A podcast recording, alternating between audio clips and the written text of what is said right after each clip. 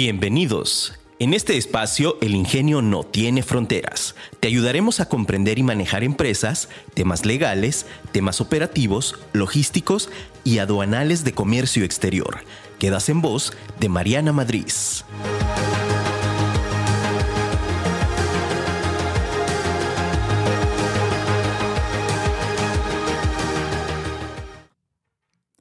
Prudencia. Piensa dos veces, habla una. Hola, ¿qué tal? Muy buenos días, soy Mariana Madrid y como todos los martes estamos aquí contigo para platicarte acerca de comercio exterior. Eh, te invitamos a que nos sigas a través de afirmaradio.com o que puedes bajar también la aplicación. Eh, eh, el día de hoy traemos un tema que es acerca de la fracción arancelaria y el número NICO o este, nuevo cambio que hubo en, en la ley, ¿no? Entonces, para empezar con este programa, te quiero agradecer por estar aquí conmigo, por escucharnos y como todos los martes, recuerda que este programa es para ti empresario, para ti empresa, para ti emprendedor que quieres comenzar a cumplir tus sueños. Y entonces, pues bueno, vamos a darle porque este tema está súper interesante. Te voy a platicar una situación, ¿no? Y que, y que justo acaba de pasar y que es súper común acá en modo de chismecito. Ojalá ya traigas tu café.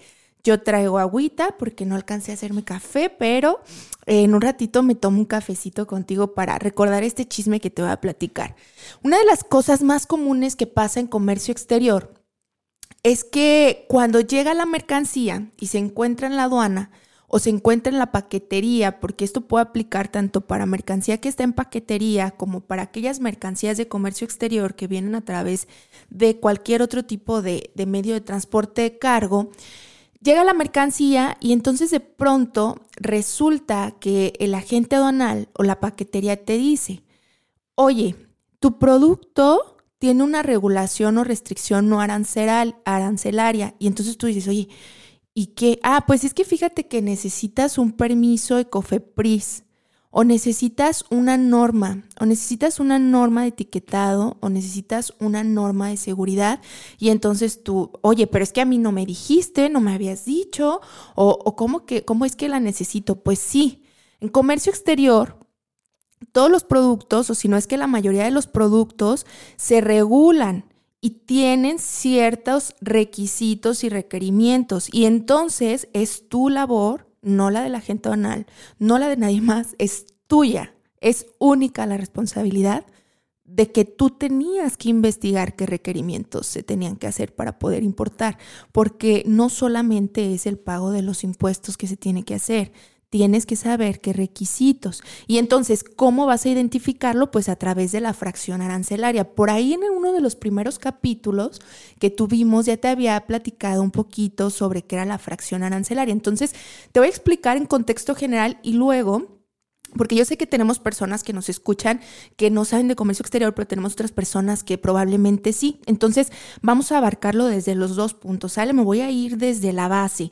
¿Qué es la fracción arancelaria? La fracción arancelaria, como te había comentado en otro de los capítulos, es esa parte, es este código numérico que utilizamos en comercio exterior para identificar las mercancías y que esa mercancía sea lo mismo aquí y en cualquier otro país. En México somos un país miembro de la Organización Mundial de Aduanas, la famosa OMA, y entonces de ahí se desprenden estas reglas. Se clasifica a través de un sistema que se llama Sistema Armonizado de Designación y Codificación de Mercancías, que comenzó a utilizarse desde 1988. Entonces, todas las mercancías de comercio exterior tienen este código numérico, ¿sale? Actualmente, de manera internacional, se identifican los primeros seis dígitos similares para cualquier país y después cada país va a ir desdoblando la fracción arancelaria a 8 a 10 hasta 12 dígitos. Actualmente en México, nuestra fracción arancelaria ya se complementa por 10 dígitos. Se acaban de adicionar dos dígitos más, ya que eh, eh, hasta, el año, hasta el año pasado todavía eran ocho dígitos nada más. Ahorita se incorporan un grupo de dos dígitos más al que vamos a llamar NICO. ¿Qué es el NICO? El NICO es eh, el número de identificación comercial. Oye, Mariana, ¿y para qué nos va a servir este Nico en comercio exterior? Bien, tú sabes que de, cierto modo, todas las, cualquier tipo de economía se mide a través de INEGI de manera estadística. Entonces, el comercio exterior también hace esto. ¿Sale? Tenemos estadísticas de comercio exterior y este desdoblamiento del NICO va a ayudar a que estas estadísticas sean más precisas. Por ejemplo, a que se pueda identificar algo que te había ya comentado acerca de la balanza comercial. ¿Te acuerdas? La balanza comercial es esta parte de cuánto importa un país y cuánto exporta un país y qué tipo de cosas. ¿Para qué me va a servir a mí saber, todo eso, Mariana? Ah, pues mira, si tú quieres comenzar a importar o exportar un producto, esta información te va a servir para tomar decisiones, para que sepas cuánto mercado existe allá afuera, cuánto se está exportando, en dónde se está solicitando y obviamente entre más específico y más similar a tu producto sea, pues más, más te va a funcionar o va a ser esta toma de decisiones más acertada. Entonces, el NICO lo que nos ayuda es a que estas estadísticas sean mucho más específicas. Te voy a dar un ejemplo. Antes teníamos nuestra fracción arancelaria ocho dígitos y cuando llegábamos a los ocho dígitos nos decía, eh, son peces. Y entonces ahora el NICO lo que hace es hacer una división de qué tipo de peces te va a decir, mira, si le pones 00 es tal pez, 01 es este pez, 02 es tal. Entonces esto hace que sepamos exactamente qué tipo de pez. Por ejemplo, eh, ropa, ¿no? Antes teníamos ropa para dama. Entonces ya ahorita tenemos una, una división con Nico que nos dice blusas para dama de tal a tal edad, ¿no? O, blusas deportivas para mujer, o blusas de vestir tal, blusas de tal tela. Entonces, ese tipo de información más específica viene en el NICO. Ok, Mariana, bueno. Y entonces esta fracción arancelaria, ¿quién me la dice o cómo lo voy a, cómo la clasifico, cómo determino? Porque de pronto sí, eh, los buscadores en Internet pues te sirven, ¿no? Pero hay reglas, hay lineamientos. Como te dije, esto es un sistema. Y este sistema pertenece a la Organización Mundial de Aduanas y entonces también se emiten reglas. Aquí en México hay una ley que es eh, la ley de los impuestos generales de importación y exportación, la famosa LIGI. Y dentro de la LIGI, eh, luego parece albur, te iba a alburear, pero mejor no. Nada más, esta, esta ley solamente tiene dos artículos, ¿sale? Y luego bromeamos uno, el artículo 1 y el artículo 2. Ah, ok, ¿no? No te creas. El artículo 1 nos habla de las reglas generales. Existen seis reglas generales de manera internacional que se utilizan para clasificar las mercancías dentro de esta fracción arancelaria. Entonces, son seis reglas generales internacionales y adicional, México incorpora 10 reglas complementarias. ¿Sale? Entonces, esta LIGI se acaba de modificar que fue lo que, lo que por ahí el año pasado eh, se estaba hablando muchísimo porque ya empezó a entrar en vigor. Te voy a platicar, estamos en la sexta enmienda del sistema armonizado de manera internacional. Ya casi entra la séptima enmienda. Se espera que en el 2019 se, se notificó a través de la OMA esta parte de, las, de la séptima enmienda y va a entrar en vigor a partir del 2022 nosotros tenemos un atraso enorme porque la sexta enmienda eh, se emitió la recomendación por ahí de 2014 y en 2016 es que ya un 80% de los países miembros de la OMA comenzaron a implementar la sexta enmienda y nosotros cinco años después, o sea, de 2016 a 2021 apenas la estamos implementando cuando en 2022 ya va a entrar la séptima. Entonces, ¿por qué te platico esto? Porque eh, quiero que entiendas el nivel de atraso que tenemos. Y este nivel de atraso no solamente es, y, yo lo, voy a decir claramente, no porque luego se nos dice bien fácil culpar a otras personas o instituciones de cosas que nosotros mismos no hacemos. ¿No?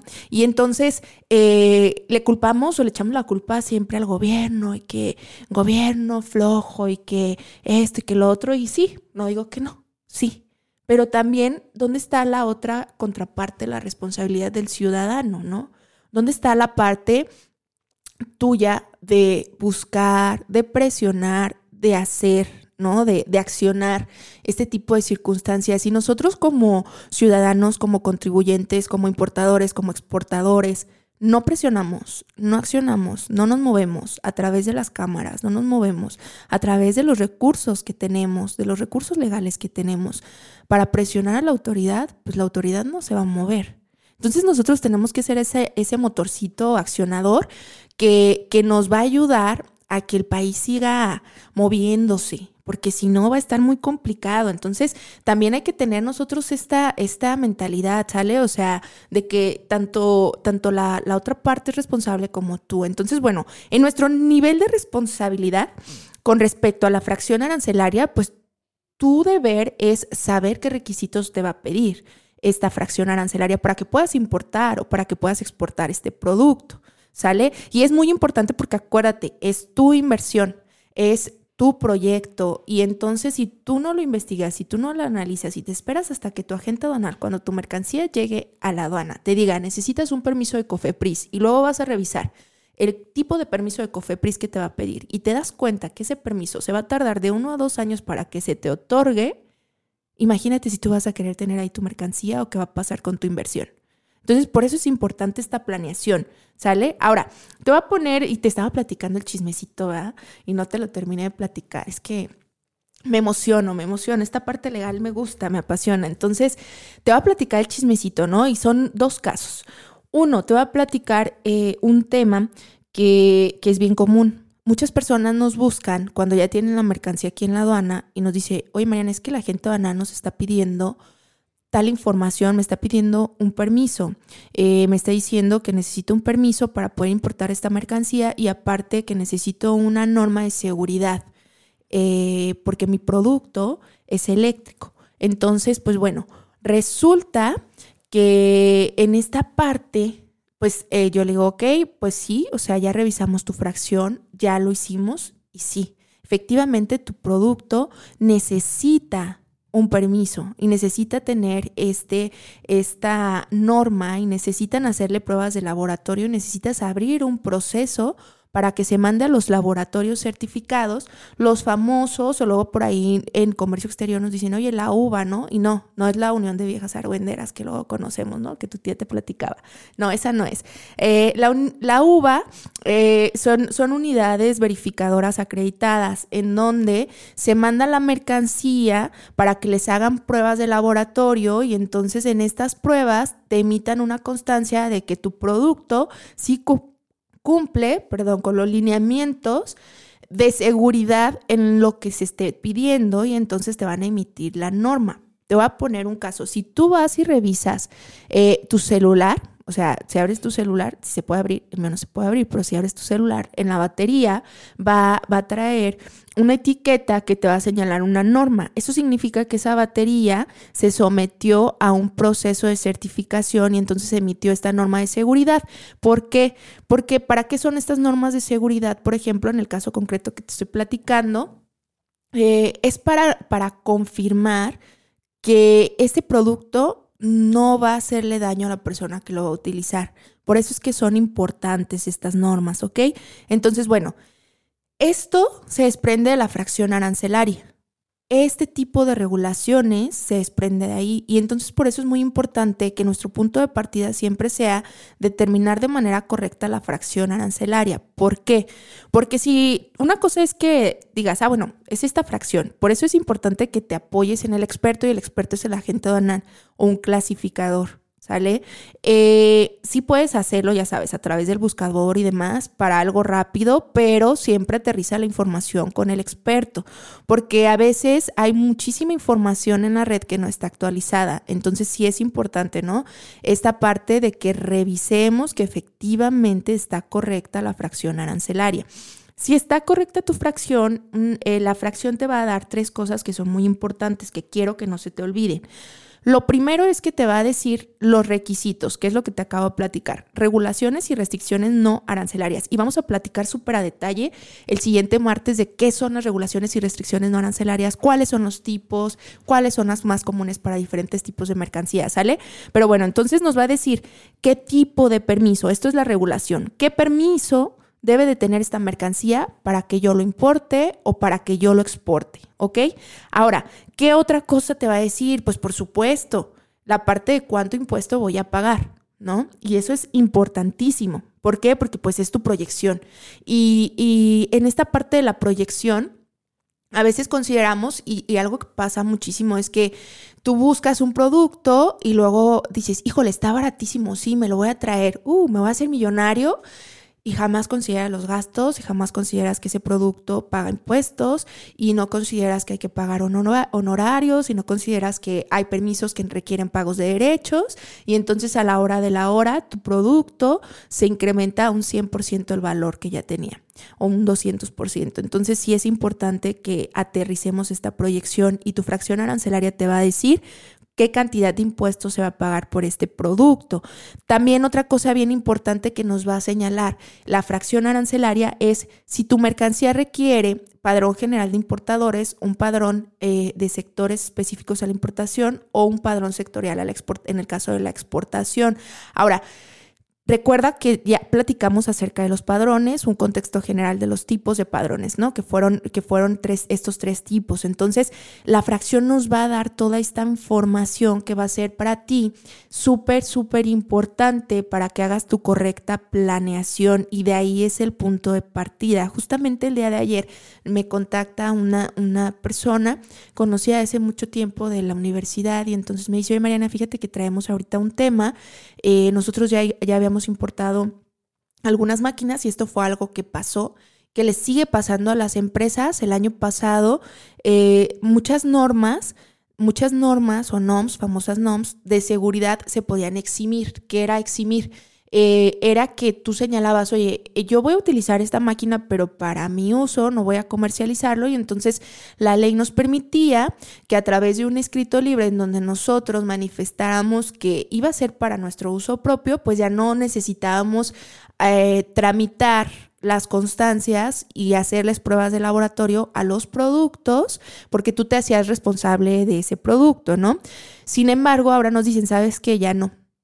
Todo, todo, todo y todas las normas de seguridad van a ser obligatorias, aunque la vayas a utilizar tú. Y entonces de pronto sucede eh, esta parte que muchas empresas eh, que no estamos del todo actualizados en temas de comercio exterior o no estamos haciendo revisiones constantes de lo que se está publicando, no tenían idea y comenzaron a, traerse eh, sus productos y resulta que te están pidiendo la norma. Ojo, Actualmente los laboratorios eh, te dicen, ¿sabes qué? Sí, podemos hacer el trámite, si bien te va eh, el trámite y lo ideal sería, ¿no? En cuanto tú inicias tu proceso para poder certificar este tipo de productos, tienes que hacer un trámite si tu mercancía está en aduana con la aduana para poder sacar unas dos o tres muestras que te piden en el laboratorio a través de una carta que se, que se ingresa, se hace una subdivisión de tu despacho y solamente sacan esas tres muestras para que se manden al laboratorio que les hagan las pruebas y en el laboratorio se va a tardar entre 15 y 35 días para que emitan estas pruebas, eh, en teoría, porque te voy a decir que nosotros el año pasado tuvimos un tema con una persona que nos contactó porque su mercancía estaba en abandono, porque no le entregaron las pruebas a tiempo y todavía después de que nos notificaron, casi eh, nos tardamos casi un año para que se entregara, porque los laboratorios eh, acreditados están saturados. Entonces, por eso es la importancia de la planeación. Eh, si bien nos va y esperemos que sí estén cumpliendo sus tiempos, eh, son más o menos 35 días, ¿no? Entre 15 y 35 días, dependiendo del laboratorio se emiten las pruebas y después tenemos que solicitar la constancia, que son como 5 o 7 días más. Entonces, si tú vas contando este lapso de tiempo, ¿cuánto llevas ahí? Pues más o menos entre 40 y 50 días, o sea, hace dos meses. Entonces, imagínate estar pagando almacenajes durante dos meses para que puedas obtener tu norma de seguridad, que es un requisito indispensable que pudiste haber evitado si hubieras hecho la clasificación de tus productos y antes de traerte las mercancías hubieras gestionado todo para tenerlo al 100. Entonces, por eso la importancia de la fracción arancelaria. Y obviamente esto no va en contexto de asustarte, regañarte, decirte no, ni al caso, ¿no? Esto es para que hacer, tenemos que tener y empezar a cambiar el chip, de decir, somos, no, no somos eh, esta parte de resuelvo, sino prevengo.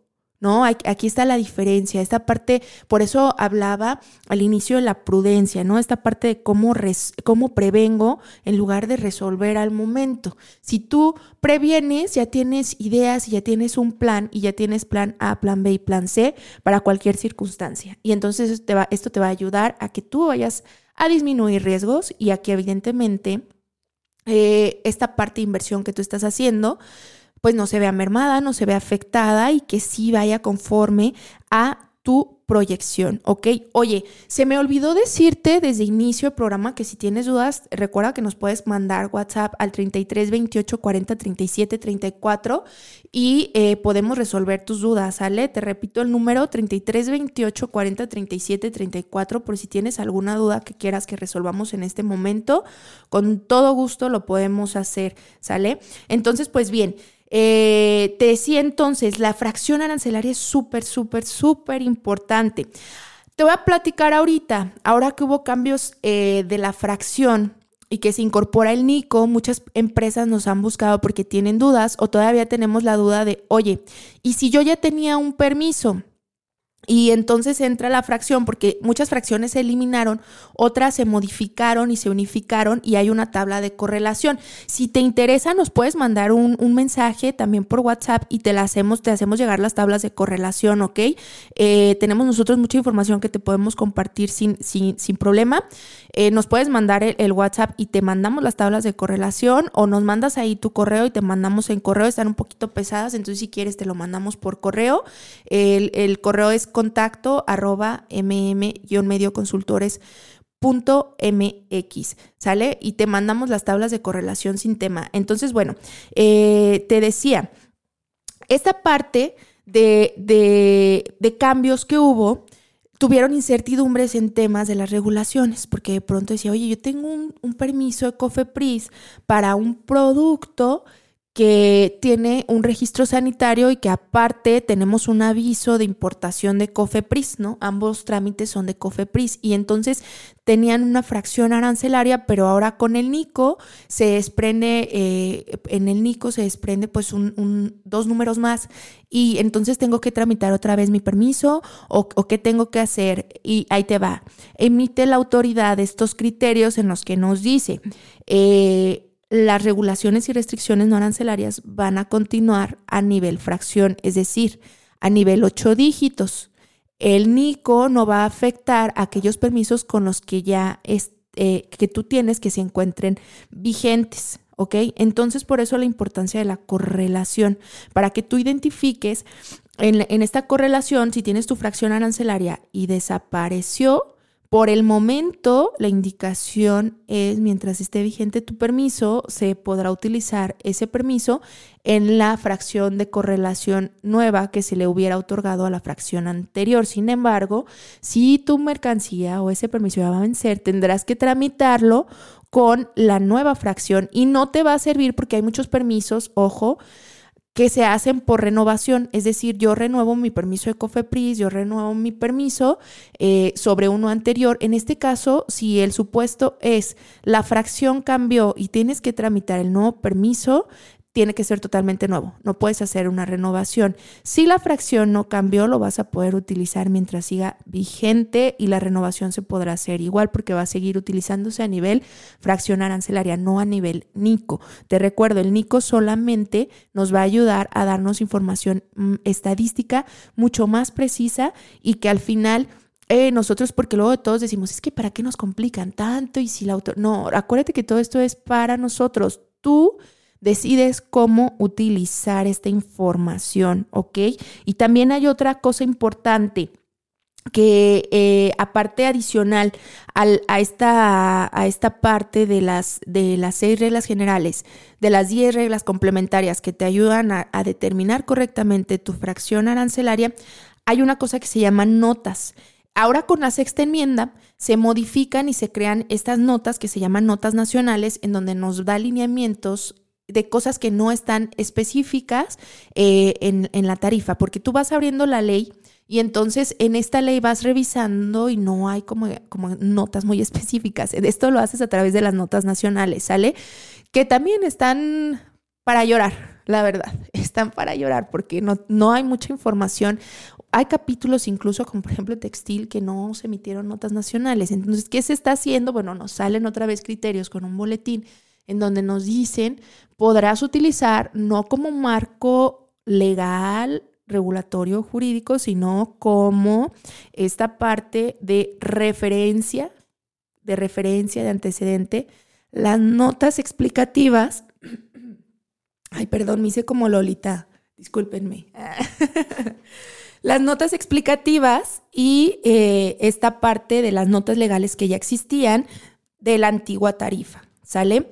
Entonces, bueno, esa es la importancia de determinar de manera correcta eh, tu fracción arancelaria. Entonces, espero que esta información de verdad te sea útil, que si tienes dudas, mm, me contactes, estamos para ayudarte y para que tus procesos y para que esta planeación que estás haciendo de tu proyecto de inversión, de exportación, de importación, salga de manera correcta y tengas las bases para hacerlo adecuadamente y no te tome por sorpresa. Justo al inicio del programa te hablaba de esta parte de la prudencia, ¿sale?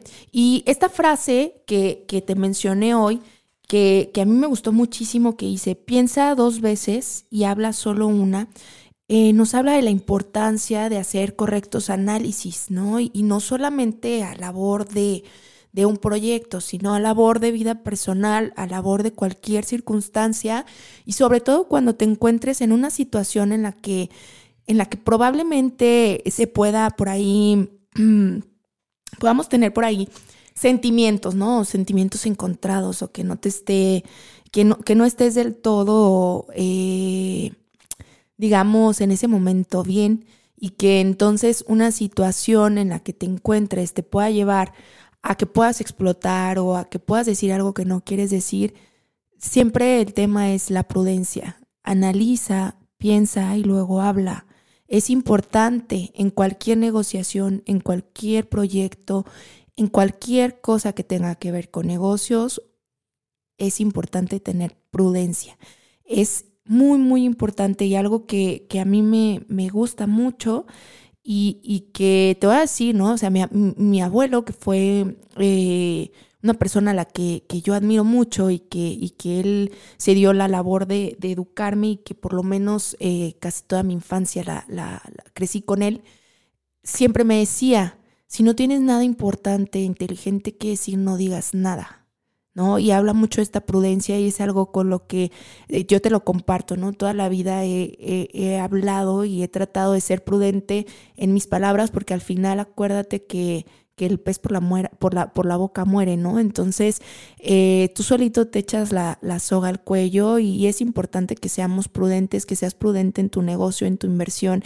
Es importante que analices, es importante que proyectes. Esto no quiere decir que no vayas a ejecutar, claro que lo vas a hacer pero lo vas a hacer de la manera correcta.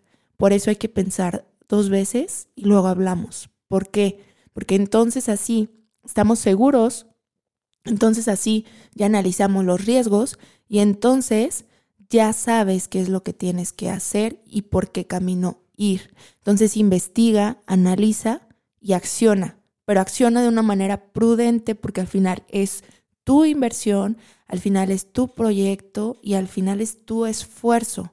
Y entonces a veces uno mismo se, se quema ese esfuerzo, ¿no? Por ser arrebatado, por ser, yo soy bien intensa, ¿eh? Soy intensa, pero soy prudente, o sea, analizo todo y no está mal y no está, no se no contraviene una cosa con la otra, o sea, se trata de accionar, se trata de ser, se trata de que lo hagas, pero siempre cuidando y siendo prudente ante las circunstancias. Y recuerda que no hay que dañar a las personas, tú eliges ser buena persona todos los días y tú eliges hacer las cosas de manera correcta y solamente así vamos a generar cambios solamente así. Si buscas que todo cambie, pues hay que empezar por uno mismo. ¿Sale? Entonces, pues bueno. Te repito nuestras redes sociales y te sigo invitando a que, a que estés con nosotros todos los martes en punto de las 9 de la mañana a través de afirmaradio.com o que bajes la aplicación. Estamos por ahí también en, en Spotify como El Ingenio no tiene, no tiene fronteras.